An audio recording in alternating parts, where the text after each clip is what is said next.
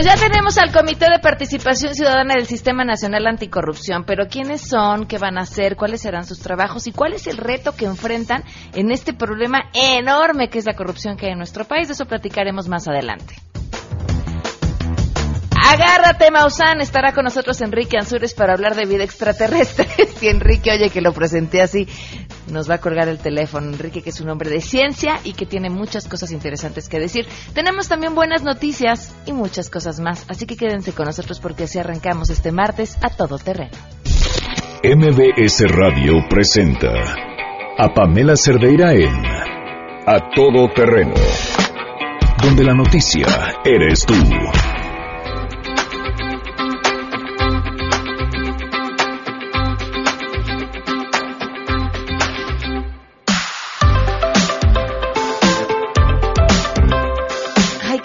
Musiquita de martes, como que ya vamos agarrando y retomando nuestro ritmo. Continuamos a todo terreno, son las 12 del día con 7 minutos, bueno, más bien comenzamos. El teléfono en cabina 5166125. Les voy a dar el número de WhatsApp, nada más que les aviso que ahorita tenemos un pequeño lío con el teléfono que ya no quiso prender. Estamos tratando de solucionarlo, pero igual si nos quieren mandar sus mensajes en cuanto estemos conectados de nuevo estaremos al tanto.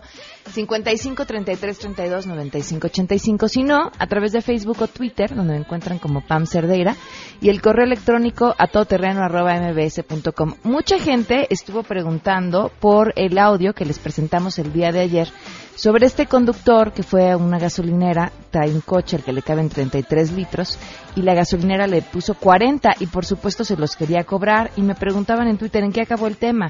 Bueno, pues el policía eh, de la Secretaría de Seguridad Pública se lo iba a llevar detenido por no querer pagar los litros extra, porque él dijo, yo les pago 33 litros, que es lo que le cabe al tanque, a lo mucho 34, pero no les voy a pagar los 6 litros extra porque físicamente es imposible que le quepan al vehículo. Vamos a proceder a donde haya que proceder y el policía le dice, está bien, pues se va usted detenido eh, al Ministerio Público porque no quiere pagar la gasolina que le vendieron. No importa que la gasolina fuera inexistente. Eh, por supuesto que estamos buscando a la Profeco y estamos buscando también a la Secretaría de Seguridad Pública, porque después de leer sus comentarios queda esta sensación como de, ¿y el policía del lado de quién tendría que estar o debería de estar? Cuando aquí a lo que obedece es a la lógica. ¿No? Imaginemos que no fuera una gasolinera, que uno esté en una tienda y que te quieren hacer pagar por algo que no has comprado y que no te vas a llevar. Y entonces el policía dice, si usted no paga por eso que no le vendieron, lo voy a llevar detenido sería completamente absurdo. Bueno, pues más o menos así es como está funcionando en una venta eh, de gasolina en una situación como esta. Me preguntaban si había puesto ya eh, el audio. ¿Pueden ver ya el video? Está en Facebook, donde me encuentran como Pam Cerdeira. Ahí van a encontrar el video completito de, de todo lo que sucedió. Y les decía que un radio escucha este, a través de Twitter eh, nos comentaba ese de un tema similar. Y dice yo suelo llenar mi tanque en tandas de 20 litros. Cuando llego a la reserva le pongo 20 litros y llega a medio tanque. En un par de ocasiones en la misma bomba que me despachó los primeros 20 litros pido otros 20 litros y en todas las ocasiones que lo he hecho el tanque se llena solo con 14 eso quiere decir que mi tanque es de 30 litros y se llenaría hasta la mitad con solo 15, pero ya no dejo que se vacíe porque dañaría la bomba, la reserva es de unos 4 litros por lo menos, entonces cuando pido 20 me dan 16 y por eso en la segunda tanda se llena solo con 14. Eh, cada bomba toman tres muestras, el sistema está programado para dar litros de a litro a partir de la segunda muestra, porque ya muchos emplean esta táctica. En la primera me roban 4 litros y en la segunda, cuando entra a su sistema, ya me despacha litros de a litro y me da los 14 restantes. Esto lo he comprobado por lo menos en tres ocasiones porque incluso me han llegado a negar la venta por litros.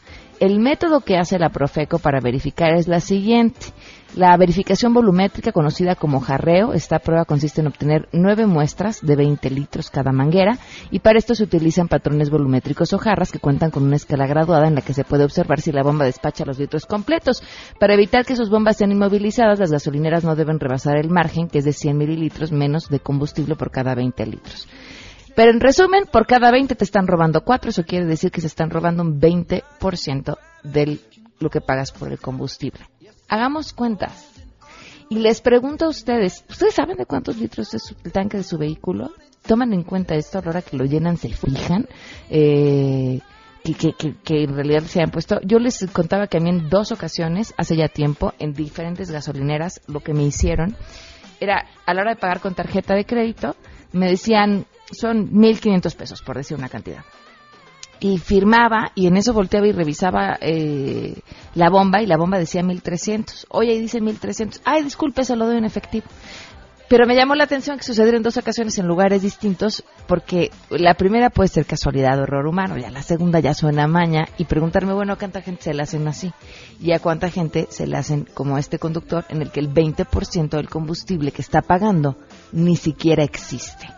Bueno, ahí les dejo el comentario y estamos pendientes, por supuesto, sobre la Profeco y sobre la Secretaría de Seguridad Pública, porque no es un tema menor. Y vamos, mientras tanto, con la información. Saludo a mi compañera Angélica Melina.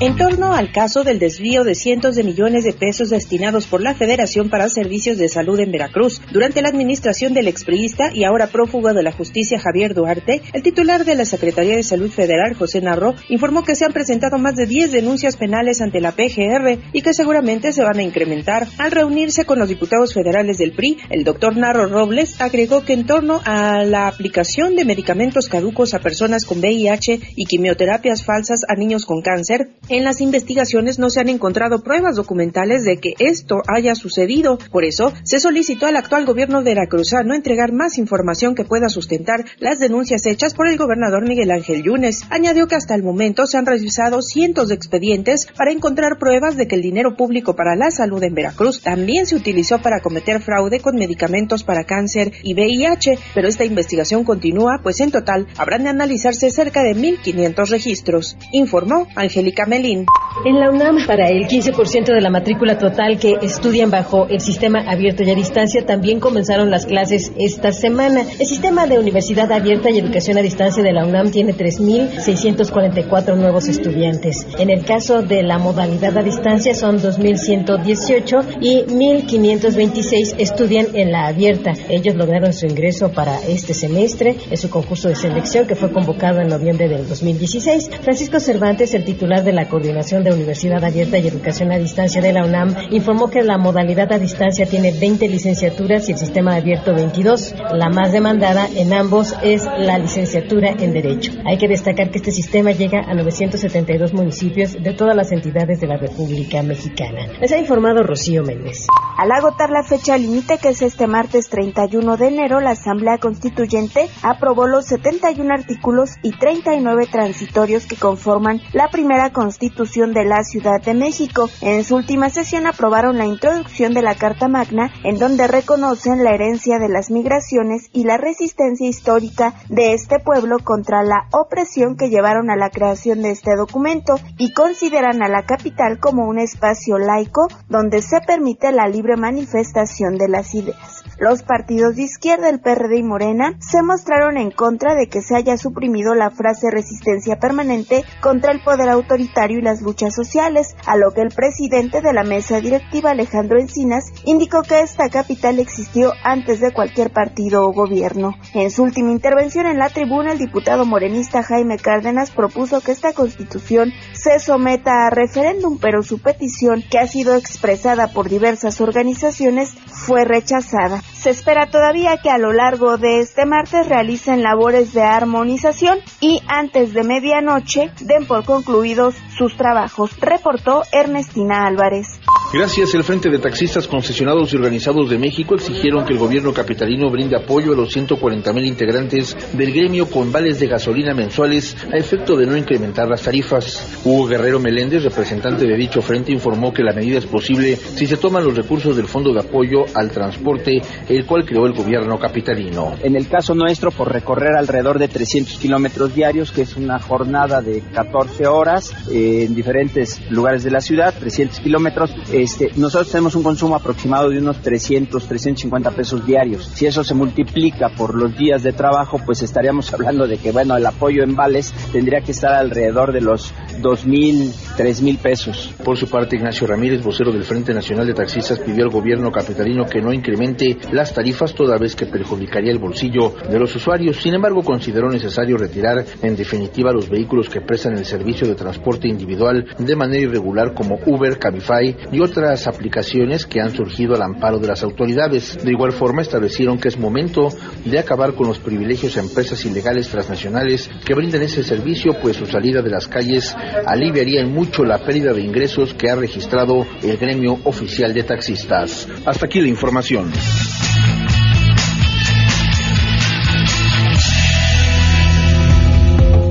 12 del día con 16 minutos y claro, tenemos buenas noticias.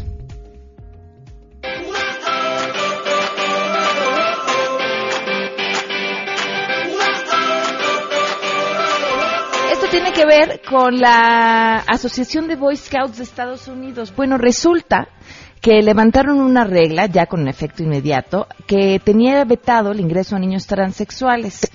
¿Qué era lo que sucedía? Que solicitaban para el ingreso de estos niños el acta de nacimiento, no el género que los papás dijeran que el niño, al que el niño pertenecía.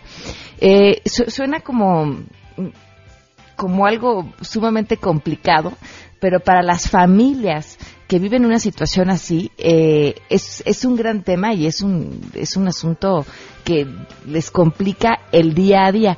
¿Qué fue lo que dijo el director ejecutivo de la asociación, Michael Surbarag? Nos hemos dado cuenta, tras semanas de discusiones, que tomar el certificado de nacimiento como punto de referencia ya no es suficiente. Solo tomarán en cuenta el género con el que los padres inscriban al menor.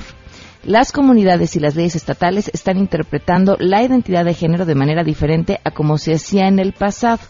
Y esta decisión es importante, sobre todo en temas eh, discriminatorios, porque justamente acaba con un problema que tenían de hace tiempo.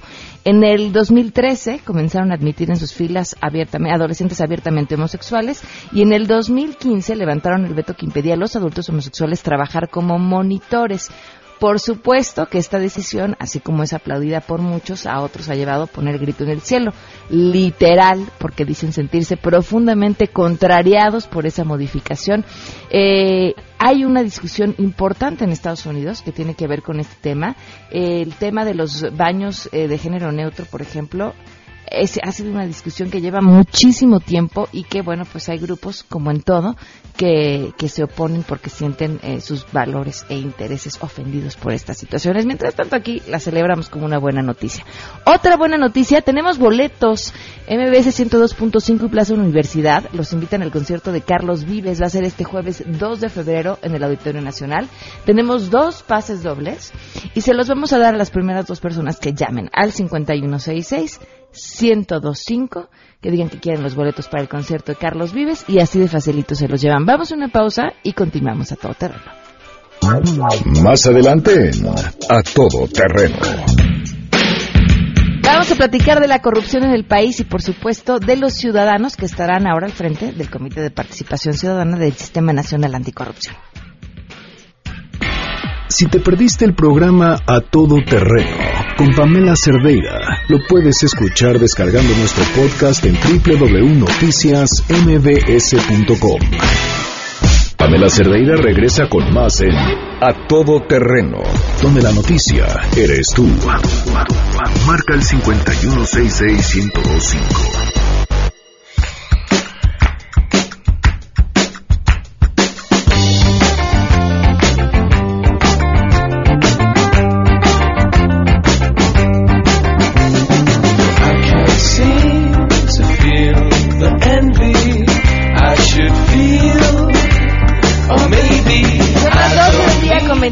Minutos, continuamos a todo terreno.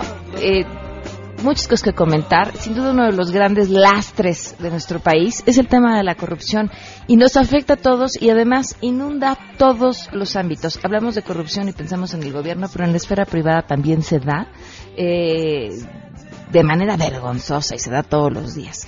Uno de los eh, pasos para tratar de acabar con la corrupción eh, tiene que ver con esto que se dio a conocer el día de ayer que quedó conformado el Comité de Participación Ciudadana del Sistema Nacional Anticorrupción. Eh, ¿Quiénes son estos ciudadanos? ¿Qué es lo que estarán haciendo? ¿Qué retos se enfrenta? Le agradezco enormemente a Max Kaiser que nos acompañe vía telefónica. Max, ¿cómo estás? Muy buenas tardes. Pamela, qué gusto estar contigo y con todo tu auditorio. Gracias por acompañarnos. Eh, ¿qué, tienen de frente estos ciudadanos? ¿Cuáles serán sus responsabilidades? Y, y, bueno, ¿y cómo ves los nombramientos? Pues mira, primero creo que vale la pena, vale mucho la pena comentar que ayer fue un día histórico por, por dos motivos muy importantes. De entrada, eh, hace muchos años en México no se daba el nombramiento de un órgano colegiado que careciera de controversia, ¿no? Es decir, los últimos órganos colegiados que habíamos designado en México para lo que quieras, para comunicaciones, para eh, energía, para eh, cuestiones electorales, siempre tenían esta carga terrible de cuotas de partidos, cuotas de grupos de interés, etcétera, ¿no? Por primera vez en muchos años se da la designación de un, eh, de un órgano pluripersonal importantísimo que va a formar parte de un órgano de Estado eh, que no tiene controversia. Y no tiene controversia por una razón muy sencilla, que esa es la segunda parte que vale la pena comentar, el proceso. El proceso para designar a estas personas fue impecable, ¿no? Es decir, el Senado de la República escoge a nueve personas que se llaman la comisión de selección y esas nueve personas, apartidistas, académicos y, líderes sociales de alto reconocimiento, durante varios meses se juntan, diseñan un proceso completamente abierto y transparente, reciben más de 70 currículums de personas interesadas en integrar esta, e, e, este comité. De ahí hacen una preselección de 15 personas. Esas 15 personas son evaluadas en una eh, reunión abierta, pública, en, en, en, una, en una entrevista eh, en la que tienen que exponer no solo generalidades y cuestiones, eh, digamos, que todos apoyaríamos, sino propuestas técnicas y concretas de cuál sería su participación. Y de, este de este ejercicio tan grande, tan completo, tan complejo, surgen cinco personalidades, dos grandes mujeres, tres hombres de alto reconocimiento que no tienen un solo cuestionamiento respecto de los intereses que van a promover, eh, la chamba que van a hacer, eh, etcétera, y por eso es un, es un, es un gran día el de ayer, ¿no? Eh, rompemos estas estas eh, inercias que traíamos en la designación de órganos de Estado, ¿no? y deja un precedente para cuando Perdóname. Claro, deja un precedente, deja un precedente para cuando tenga que hacerse una selección así, ¿cuál es el camino correcto a seguir? Exactamente, genera un gran precedente, ¿no? De cómo en México sí podemos hacer las cosas bien, cómo sí hay personas de altísimo prestigio, altísimo valor académico y técnico que no tienen ligas con los partidos políticos, sí existen, sí están, simplemente hay que establecer un buen proceso para, para escogerlos. Ahora, este comité de participación ciudadana no es un simple comité de asesores, no es un simple comité que estará ahí emitiendo opiniones o haciendo informes, lo que estábamos acostumbrados que eran eh, que era la participación de la ciudadanía en los órganos de Estado. No, este es un comité fundamental a la cabeza del Sistema Nacional Anticorrupción. Jacqueline Pechard, que va a ser la primera presidenta del Comité de Participación Ciudadana, va a ser al mismo tiempo la primera presidenta del Sistema Nacional Anticorrupción. Ella se va a encargar de generar, eh, de proponer la política pública de combate a la corrupción en México, de generar los mecanismos de medición, de establecer la nueva plataforma digital nacional que será el cerebro del combate a la corrupción. Ella va a ser la encargada, eh, por mandato de los otros cuatro miembros, de darle órdenes al auditor superior de la federación, de darle órdenes al fiscal anticorrupción, de preguntarle a la Secretaría de la Función Pública dónde están las auditorías y cuáles son los resultados, de pedir informes más concretos sobre investigaciones en curso, etcétera, ¿no? Entonces, por primera vez en la historia de México, un grupo de ciudadanos eh, que, que, no tienen eh, un, un contacto directo con el gobierno se van a encargar de generar la nueva plataforma anticorrupción del país. Ahora, Max, cuentan con las dos cosas principales para poder lograr este cometido, dientes y dinero? Por supuesto. Y, de entrada, déjame te pongo una tercera, que es autonomía, ¿no? Porque los dientes y dinero sirven de poco cuando tienes poca autonomía del poder político, ¿no?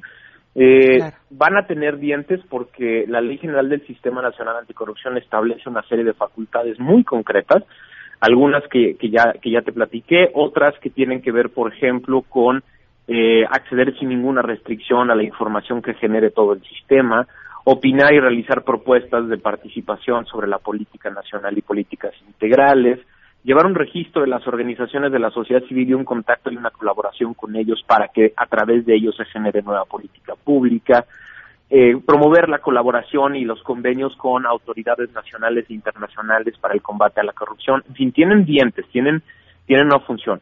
Después de una, una batalla interesante que recordarás vimos en septiembre y octubre, tienen también eh, un presupuesto, vamos a decir, suficiente de arranque, que ellos mismos tendrán que eh, utilizar y después justificar, eh, y, que, y que seguramente tendrá que crecer, porque vale la pena que este órgano y los, los órganos del sistema empiecen a tener infraestructura, no solo eh, ganas y voluntad, ¿no?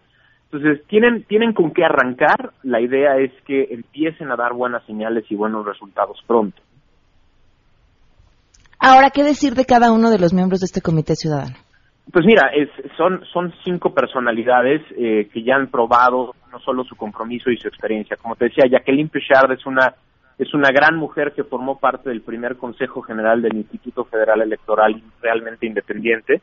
Es una mujer que eh, tiene experiencia en la creación de órganos, porque a ella le tocó el, el IFE cuando el IFE nacía como órgano independiente y ella ayudó a crear el sistema de partidos y el sistema de fiscalización. Es una mujer que sabe cómo se, cómo se debe conformar una institución. ¿no? José Octavio Presteza, por ejemplo, es un, es un hombre también de mucha experiencia, ex subsecretario en función pública, encargado del diseño del primer Compranet, encargado de eh, el, nacimiento del IFAI. Es un hombre que también está eh, preparado para construir instituciones. Luis Pérez de Hacha, por ejemplo, es una gran eh, es, es, un, es una gran añadido a este a este órgano, porque es uno de estos abogados que es incomodísimo para el sistema es un abogado que ha estado peleando por todos lados a través de amparos colectivos y amparos individuales eh, decisiones incorrectas, ilegales o inconstitucionales del gobierno y ha ganado. O sea, no es nada más una persona que da guerra, sino es una persona eh, técnicamente muy sólida que tiene la, eh, la capacidad de crear instrumentos jurídicos que alteren realidades. ¿no? Mariclera Costa ha probado su, su compromiso con el tema de los derechos humanos. En su, en su exposición ella decía es que el combate a la corrupción echa a perder la capacidad del Estado mexicano para promover el ejercicio de los derechos humanos. ¿no? Este, esta capacidad que debería de tener un Estado para, eh, eh, para promover educación, para, para eh, resguardar la salud de los mexicanos, etcétera, eh, todos estos derechos humanos fundamentales que vienen en los distintos convenios de los que México es parte, se echan a perder cuando el gobierno está invadido de corrupción. Y por eso Mariclera Coste, experta en el tema, puede ser un gran, eh, un, un, gran añadido también en este, en este órgano. Y finalmente Alfonso Hernández, que es una persona también de amplísima eh, trayectoria en el tema de transparencia, rendición de cuentas, fiscalización. La combinación es lo que hace de este órgano un órgano muy interesante eh, no es un órgano de amateurs, no es un órgano de personas que no, tenían un trabajo y, y, vinieron a buscar trabajo, sino de mexicanos que al revés renunciaron por un momento a todo lo que estaban haciendo para comprometerse al nacimiento del Sistema Nacional Anticorrupción. Pues va a ser un año interesante entonces en ese tema. Sin duda, sin duda. Es, es, este año es fundamental porque este año nace el sistema, se faltan algunas piezas, no falta que el Senado de la República designe al fiscal anticorrupción, que también va a estar sentado en la mesa del comité coordinador junto con Jacqueline Pechard. Falta también que el presidente de la República proponga a 13 personas para convertirse en los magistrados especializados del Tribunal de Justicia Administrativa que tienen que ser ratificados por el Senado, que también van a ser actores principales en este sistema. Una vez que queden todos esos actores, eh, el sistema tendrá que, el comité coordinador, designará un secretario técnico que va a ser el, ejecutivo auxiliar del Comité de Participación Ciudadana. Entonces vienen, vienen unos meses, meses muy intensos en construcción de instituciones y también en designaciones. ¿no? Claro, ojalá los tiempos legislativos, que siempre son bien complicados y parecen moverse a otra velocidad, eh, estén listos y preparados para, para, para empezar bien con esto. Pues, y si no los, los, los, los presionamos desde este lado, ¿no? Es decir, pues es un año muy importante también para la sociedad, para no dejar este tema.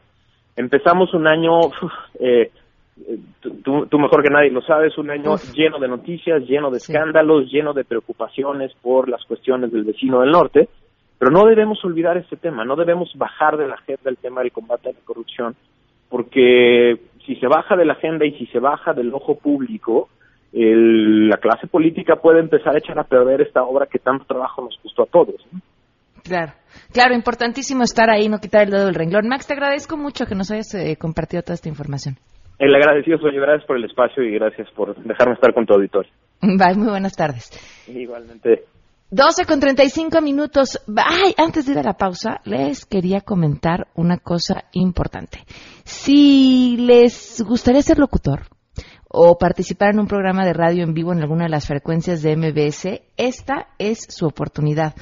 El Centro de Formación Profesional de MBS tiene un curso de locución que se va a impartir justo ahí y el teléfono para que puedan pedir más informes es 5681-2087 o visitando la página www.centrombs.com.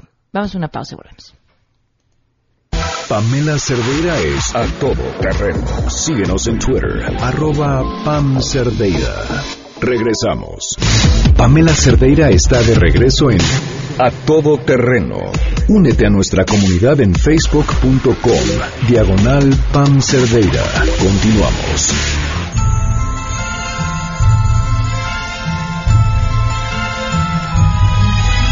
Continuamos a todo terreno, gracias por seguir con nosotros. Nos acompaña hoy David Morrison, quien es director de ediciones de Edelvives. Eh, lo dije bien, ¿verdad? Lo, dijiste todo bien. Bienvenido, ¿cómo estás? Muy bien, gracias. Gracias por acompañarnos. Hace, ¿qué fue? Una semana eh, tuve en mis manos el, libro Coven. Ajá. Y apenas lo abrí, soy fanática de la literatura para niños, me gusta muchísimo, es lo que más me gusta leer. Y ya te contaré después por qué, pero y, y abrí el, este cuento que es para niños y lo primero que dice algo más o menos así como de tienes miedo de verte al espejo, que es aquello que ves cuando te ves en el espejo y sentí muchísimas cosas, una, una frase tan tan pequeña me pareció tan que invitaba a tantas cosas y que me llenaba de tantas emociones y, y después puse el libro en manos de mi hijo de seis años, que es el lector que se está iniciando. Y me di cuenta que no solamente disfrutaba lo que le iba, iba leyendo y le era muy fácil de leer, sino que estaba extasiado por las ilustraciones. Así que, te, bueno, después de escribirles toda esta experiencia, te agradezco mucho que nos acompañes. Ah, es un placer, es un placer. Ahora cuéntame, ¿de dónde? Eh, porque pareciera que en la literatura infantil muchas veces las historias que se cuentan van a solicitud de las editoriales. Necesitamos contar o necesitamos hacer esto. ¿Cómo surge esta necesidad? Hay, hay una, una consigna en el mundo editorial que, con, con la cual no estoy de acuerdo, que es que hay que hacer libro, libros que hablan de los valores, que, que tengan moraleja. Y yo creo en el, el, buen cuento bien contado. Punto. Eh, nosotros en, el libro siempre buscamos eh, voces nuevas, tanto en la, parte de ilustración como en la parte de, texto. Entonces yo tenía la idea era un cuento y un día fui al Museo Nacional de la Cultura Popular en Coyacán y vi un mural. Y un poco como la frase que te disparó muchas cosas, ese mural que es de Sego y de Sana me, me hizo pensar mucho en el arte mexicano, en el muralismo, que es un poco el arte mexicano más eh, longevo, eh, desde los precolombinos hasta, hasta hoy, y en lo mexicano, eh, porque yo no soy mexicano, soy inglés y llevo cuatro años aquí y creo que se debe de valorar más lo mexicano ¿Qué es lo mexicano? Lo mexicano, lo mexicano es eh, una forma de ser y expresarse muy pegadas a, a, la, a la tierra, la tierra de cada uno, y a eso por lo bueno. Por lo malo, hay una frase de Octavio Paz que dice, eh, el hombre mexicano sucumbe fácilmente a los conflictos sentimentales y por tanto los huye. Y yo encuentro eso con los mexicanos. Eh, tienen como una sensación de quiénes son, pero tampoco valoran quiénes son. Y en ese mural, que se llama Los Tejedores de Sueños, vi una apuesta por parte de los grafiteros de decir, este es lo nuestro, esto es nuestra paleta de colores, muchos de nuestros símbolos, hay que enamorarse de eso para, para, para que México sea otra cosa. Ok, y a partir de ahí decidiste esta historia. decidí Bueno, contactarme con, ¿con el autor? él. Me- se me ocurrió una historia sobre Ujú. espejos y autoestima y que no viene a cuento. Tú, tú tienes una persona en mente cuando estás trabajando, supongo, Ujú. y, y lo demás pues, nos importa poco. Es, son, nos ayudan o a veces nos... o- Claro, sí, sí, sí, claro. Sí, entonces un poco lo mismo. El respeto por el, el niño es fundamental. Y el niño cada vez, y, y tú sabes porque eres, eres madre, supongo, cada vez, cada vez son menos ingenuos. O al menos son, son, tienen más criterio para saber esto está bien, esto está mal. Este es un cuento para niños. Eso es lo peor que te puede decir un niño. Claro. ¿Que sí? Claro. Mamá, este cuento es para niños chiquitos. Sí. Es interesante eso porque manejo yo fondos literarios de, para niños en, en varios países de América. Y, eh, también es, un, es muy curioso que, por ejemplo, en España los, los libros para niños siempre tienen un árbol como símbolo principal. En Argentina siempre hay un abuelo o tío abuelo que tiene una sabiduría que viene de Rumanía o. Y en México siempre hay un tío en Veracruz. Es, es una cosa rarísima. Es curioso que en México los cuentos se resuelven, los conflictos en los cuentos para niños siempre se resuelven, se resuelven dentro de la familia. Eh, en Argentina no se recurre a, A un sabio a un externo. sabio externo. Y ¿En Inglaterra? en Inglaterra no se resuelven. No tenemos Ya vimos cómo les fue con el Brexit, que vamos a decir. Nosotros dejamos todo, abi- todo abierto hasta...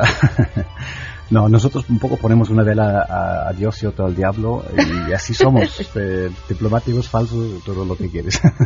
David, ¿cuál es tu cuento infantil favorito? El mejor cuento infantil, para mi gusto, es El traje del emperador. El, el- Ok. el traje nuevo del emperador. Ujú, Que es de Hans Christian Andersen, si no me equivoco. ujú. Vamos, Sí, porque de Hans Christian Andersen podrías escoger al azar Ah. cualquier cuento. Pero ese, ese cuento lo, lo aplicas a la, a la política. Por ejemplo, a cualquier cosa. Es el cuento que le hacen un traje invisible a un emperador presumido, le cobran un potosí, eh, dos sastres, y hay un niño, que muchas veces yo me siento como ese niño, no sé por qué, pero por eso me gusta, que anta el dedo y dice, pero el emperador está desnudo. Me parece, me parece- a mí me parece genial. Es una belleza. Fíjate que me- el, el, ¿El aquí tuyo? ya comparte. Sí. La vendedora de fósforos, que también es de Hans Christian Ah, sí, Andersen. sí, sí, sí, sí. Y alguna vez mi mamá me regaló una colección de cuentos muy chiquitos, clásicos. Eran un regalo porque me había ido bien en la clase de natación. Nunca más me volvió a dar regalos por eso, ni tendría que haberlo hecho, pero, pero me acuerdo perfecto de esa colección de cuentos porque me iba dando un cuento cada vez que, que algo iba bien, ¿no? Yo Sí. creo que odiaba la clase seguramente. Y lo que me impactó muchísimo es que me hubiera regalado un cuento con un final tan trágico. Sí, sí, Y que era posible que los niños leyéramos cuentos claro. donde la historia, donde el final no era feliz. Y no se resuelve. No, en el fondo no, se resuelve. Pues no, se resuelve con la niña muriéndose, Claro, ¿no? claro, claro, claro. Este, si- sin, que- sin que te lo diga, porque además tampoco te lo dice, pero lo asumes. No, Eso es una porque belleza. ya sabes que existe la muerte. Pero te- cuando como niño te dan esa posibilidad, Sí, te están tratando como adulto, sin que esto sea algo malo. eso es fundamental. Eso es como... ah, yo cuando era niño, la misma edad que tú estás diciendo, Mm. yo me preguntaba, oye, ¿por qué nadie me está preguntando qué quiero aprender y cómo quiero aprenderlo? Que llevo ocho años aquí en la escuela y nadie me ha dicho, oye, ¿estás a gusto? ¿Te gusta? es como, pero bueno, se- se- hay más de eso, Ujú. ah, pero, pero no tanto como debería de haber. El, el cliente de la educación es el niño, pero nadie le trata como cliente. Busquen este cuento, de verdad es de estas pequeñas joyas que uno tiene que tener en la biblioteca de su casa. Eh, pareciera que lo contrario, pero no es fácil encontrar buenos cuentos para niños o buenas historias, estas que, que, que regalen mucho más Sí, allá que, que una sí. moraleja. Y este es uno de ellos. Gracias. Muchísimas gracias No, por no, habernos acompañado, David. Si tienes un caso para compartir, escribe a todoterreno.mbs.com. Pamela Cerdeira es a todo terreno. En un momento continuamos. Estamos de regreso. Síguenos en Twitter, arroba Pam Cerdeira, todoterreno, donde la noticia eres tú. Continuamos.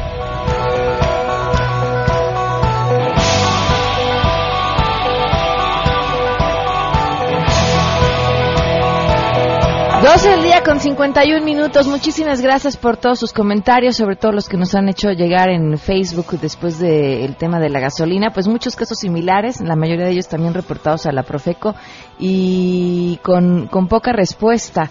Eh, dice aquí Ramiro, las gasolineras son estuche de monerías, aparte de litros que no son de al litro, sumen en la situación laboral de los despachadores, muchos sin salario, prestaciones, vender una cuota de aceites y aditivos, además sufragar la manutención de la gasolinera, pagar al personal administrativo y de seguridad. Si la hay, ¿de dónde sacan para ello? Pues de las propinas, por ello los dueños son tan voraces. Gracias por tu comentario eh, y a todos los que nos escriben también a través de Twitter y a través de Facebook. Enrique Ya estás con nosotros, Enrique. ¿Qué tal? Buenas tardes, Pamela, y a todos los rasgos. Pues muy bien, aquí disfrutando el día. Muy bien, gracias por acompañarnos. Pues mira, te tengo una información bastante este, interesante, sobre todo aquellos radioescuchas que les gusta o les interesa los temas de vida extraterrestre. el, el, próximo mes de marzo, estudiantes de la Universidad de Houston va a realizar una serie de experimentos usando unos globos especiales para tomar muestras a 50 kilómetros este, pues, de la Tierra, en la atmósfera terrestre, para estudiar eh, cómo, cómo pueden vivir este, eh, bichitos ahí en la atmósfera, particularmente bacterias, si se pueden reproducir, cómo viven. Esto con el objetivo de poder eh, extrapolar todo este tipo de, de, información a los ya recientemente descubiertos exoplanetas. Se han descubierto más de 4.000 exoplanetas en otras estrellas, imagínate, parece de ciencia ficción. Entonces, particularmente los astrónomos que eh, están estudiando estos planetas, lo único que pueden detectar en esos exoplanetas es su atmósfera. No, ellos no pueden tomar como tal una fotografía así de la Tierra como como nosotros vemos este, los, los mapas, estos satelitales, no tienen esa, todavía no tenemos esa tecnología. Entonces solamente pueden tomar información de las atmósferas de estos planetas. Ya Carl Sagan en la década de los 70 planteaba de que podría haber este, vida muy primitiva en el planeta Venus. Entonces, eh, este tipo de, estudios va a ayudar a, ver si se puede detectar vida en la atmósfera de otros planetas, vida primitiva, de esta hay que destacarlo, no como nos los ponen en, en la televisión, pero esto es muy importante porque así, así se puede este, extrapolar toda esta información que tenemos aquí en la Tierra y tratar de comprender cómo se podría desarrollar en todo el universo. Imagínate qué interesante. ¿Y hoy en día qué se ha encontrado acerca de este tipo de vida? Mira, no sé, como tal, no se ha encontrado vida, ni tanto primitiva ni inteligente, en, en otros, en otros este, lugares que no sea en la Tierra. Pero cada vez los investigadores, particularmente los astrónomos, han encontrado en todo el universo que las condiciones para que se desarrolle vida son muy probables, pero no se han encontrado todavía. Y en eso andan, supongamos, en, Marte, pues hay una serie de robots que están escarbando para buscar este, un, un tipo de bacterias llamados extremófilos. Y estos extremófilos son, son bacterias que viven en condiciones muy extremas. Entonces aquí en la Tierra se han encontrado también este tipo de extremófilos que están viviendo en, son, en, lugares donde prácticamente habíamos pensado que no era posible la vida, la vida como tal. Han encontrado bacterias en estos reactores nucleares donde todo este, este tipo de radiación nos podría a nosotros matar pero en cambio ahí están viviendo eh, contentos o en lugares muy fríos, muy secos, sin agua y este y este tipo de, de, extremófilos los están buscando, supongamos, en Marte o ahora en este caso en las atmósferas planetarias. Con los grandes telescopios, como supongamos aquí en el, este, la UNAM tienen el Observatorio Astronómico Nacional, pues pueden este, explorar estas atmósferas y detectar algo que les llaman marcadores biológicos como la presencia de metano o de oxígeno. Pero este tipo de conocimientos que está haciendo es buscar vida extraterrestre de una manera pues bien justificada y seria con el argumento científico y no como nos lo muestran en la televisión con platillos voladores a veces este dicen dicen de es que los científicos se cierran a la vida extraterrestre no al contrario son los más interesados simplemente que esta información pues no se da tanto como te la muestran en la televisión y por eso tenemos este tipo de espacios aquí verdad a todo terreno para que el público el radio escucha este pueda estar informado de que los científicos sí están buscando la vida extraterrestre pero vistos desde desde la perspectiva científica. ¿cómo ves? Muy bien, muy, muy interesante, Enrique. Muchísimas gracias por compartir esa información. ¿Tu Twitter? Pues síganme en arroba Enrique Ansures y todo aquel radio escucha que esté interesado este, en profundizar más de, este, de esta información, sobre todo esta nota, se los voy a poner ahí en el Twitter y si tienen alguna una pregunta este, saludable, con gusto se las voy a responder. Perfecto, muchas gracias Enrique, que tengas un gran día. Es un placer, hasta luego. Oiga, ya nada más para cerrar, lo que seguramente estará en los nominados de, de A Todo Terreno entre nuestros premios el viernes, es un comunicado de Acapulco, el gobierno de Acapulco, que retoma eh, Animal Político. Y, y, es que llama mucho la atención porque este comunicado eh, habla sobre el operativo Mochila Segura en, en Acapulco. Y entonces el comunicado dice así se los da tal cual, nada más para que se queden con buen sabor de boca. Cabe señalar que se revisaron las mochilas de 302 alumnos encontrando 27 marcadores de tinta permanente, 6 tijeras de punta, un juego de descarga eléctrica, dos trompos con punta metálica, una pistola de juguete, dos llaveros de metal y dos juguetes mismos que fueron entregados a la directora del plantel. Bueno, pues así el programa Mochila Segura en Acapulco Hombre, qué bueno, porque el daño que puede hacer uno con un marcador de tinta permanente en una escuela puede ser gravísimo. Nos vamos, que tengan un excelente martes. Mañana a las 12 del día los espero aquí en A Todo Terreno. Soy Pamela Cerdeira y se quedan con Juan Manuel Jiménez.